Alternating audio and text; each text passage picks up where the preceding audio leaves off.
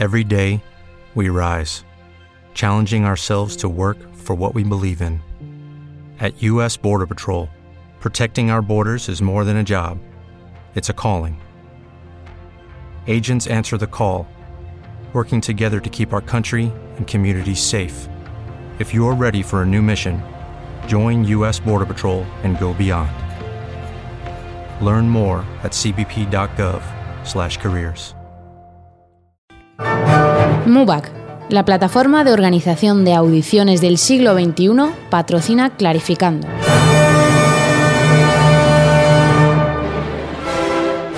Clarificando. Con Clara Sánchez.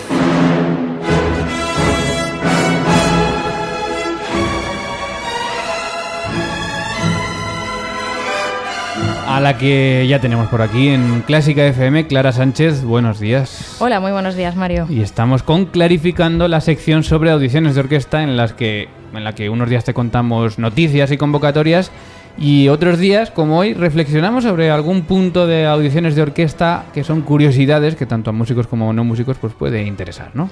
Pues sí, además hoy vamos a tratar un tema que sorprendentemente aún no habíamos comentado en Clarificando. Y es que hay una pregunta que muchos aspirantes a tocar en orquesta se hacen. ¿Hay una edad límite para hacer una audición? ¿Tú qué crees, Mario? Ostras, pues es una buena, es una buenísima pregunta. Nunca me lo, hombre, supongo que en audiciones en orquestas jóvenes seguro y en orquestas profesionales, pues no lo sé. Yo sé que en concursos sí hay siempre, pero en orquesta no lo sé. Cuéntanos. Pues mira, en orquesta la respuesta general es que no, porque además si la audición es tras la cortina de la que tanto hemos Mm. hablado en Clarificando, pues no deberían poner límite de edad. De hecho, nuestro amigo Rob Knopper recibe también muy a menudo esta pregunta en su Audition Hacker Academy. Recordamos que Rob Knopper es eh, percusionista de la orquesta del Met, con quien hablamos Mm. Sí, aquí en Clarificando, la temporada sí. pasada. Tenemos ahí la entrevista, lo podemos recuperar en los podcasts. Y dice que recibe muchísimo esta pregunta y que él siempre responde lo mismo. Tengo un amigo que ganó su trabajo a la edad de los 54 años, además en esa orquesta, la del Met. Qué bueno, pues es... Ya parece que a los 50 ya no te esperas entrar en el Met y de repente, mira. Pues y además él asegura que es una cuestión de actitud. Nos dice que claro, que la gente asume que para ganar una audición uno tiene que tener una técnica impecable y una situación de práctica pues perfecta, ¿no? Para tener la oportunidad de, de ganar y de estar al máximo nivel. Y que parece que si tan solo una cosa sobre su historial es cuestionable, como por ejemplo, pues oye, es que yo empecé muy tarde a tocar, empecé con 11 años en lugar de 6, o que sientes que tu situación de práctica no es la mejor, es que tengo 30 alumnos cada semana, ¿cuándo voy a practicar yo? Pues que entonces uno mm, está asumiendo que debe rendirse por completo porque nunca estará a la altura de esa situación perfecta e idílica. Es decir, que básicamente la gente piensa que las estrellas tienen que alinearse para que seas un buen candidato para ganar la audición. ¿Tú notas ese pesimismo general respecto a las audiciones, Mario? Bueno, yo creo que sí, yo creo que hay gente que lo va dejando. Lo que pasa que yo ya nunca sabes si es gente que tampoco es su vocación, que también la sabrá, ¿no? Gente que no sea su vocación hacer audiciones de orquesta.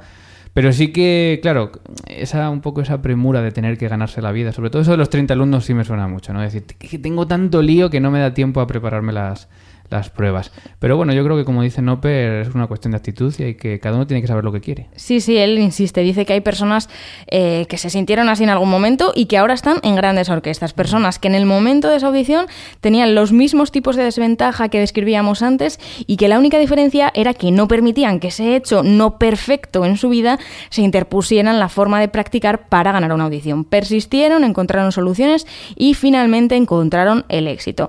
Yo personalmente creo que tiene gran parte de razón, pero también creo que es muy importante tener un plan sólido y que si uno quiere ganar una audición debe saber muy bien en qué punto está y hasta dónde tiene que llegar con todo lo que implica, es decir, las inversiones que tiene que hacer de tiempo, mm, de dinero y otros recursos. Pero también es cierto, Mario, que sí que hay países o orquestas concretas que ponen límite de edad para presentarse a audiciones. Probablemente no pasa en Estados Unidos, y es el caso del que nos hablaba Rob Nover, pero sí nos lo encontramos muy a menudo en Alemania. Pero es una cuestión, supongo que, que de encontrar a alguien fresco. Porque no entiendo muy bien. O sea, si es una es como si en una empresa dicen, no, no, yo no, yo no quiero a nadie por encima de 50 años. Sí, esto por ejemplo en el ballet pues entendería, ¿no? Porque Sí. es un trabajo físico y ellos mm, yo creo que lo, lo asemejan a esto, ¿no? y, y piensan que mm, pues muchas veces que a partir de 35 años mm, uno ya pues ha tenido que ganar su, su audición si realmente Sí. es un músico de ese nivel y que si no, no. Bueno, es eh, otra forma de enfocarlo. Imagínate que llega el mejor violinista del mundo a hacer audiciones dice, no, no te puedes presentar. ¿Harían una excepción? Ellos se lo pierden. Yo creo que no, porque ya sabes que son muy rígidos en Alemania y mm, yo me he encontrado varias veces este caso, ¿no? Que hay orquestas que no aceptan candidatos mayores de 30 años o a veces 35, pero en algunas nos encontramos estos 30 años eh, de límite, así que si uno pasa de esa edad y quiere audiciones, hacer audiciones allí, es cierto que sus posibilidades pues se ven mermadas, por lo que es recomendable aprovechar para hacer audiciones y planificar grandes periodos de estudio antes de esa edad. Bueno, pues lo recomendamos a todo el mundo, pero vamos, que si tienen 40 o 50, que como dice Noper, que es una cuestión de actitud. Y si Alemania no, pues otros países habrá, otras orquestas habrá que, sí que les dejen presentarse aunque sean más mayores. Eso es, siempre hay oportunidades, hay muchísimas orquestas, ahora por ejemplo en Asia también están haciendo, y bueno, algunas llevan muchos años, ¿no? Grandes orquestas con muchísima calidad musical, así que estamos de acuerdo con Noper, el hacer buena música no tiene límite de edad. Y hoy, como no podía ser de otra forma, Mario, pues nos vamos a despedir con el concierto número 9 para piano y orquesta de Mozart, el concierto del jeune homme, del hombre joven, en versión de Alessandre Tarot. Bueno, pues nos despedimos con esta música y agradecemos a Clara Sánchez que haya estado aquí hoy también en Clarificando en el Ático. Gracias, Clara. A vosotros, un abrazo.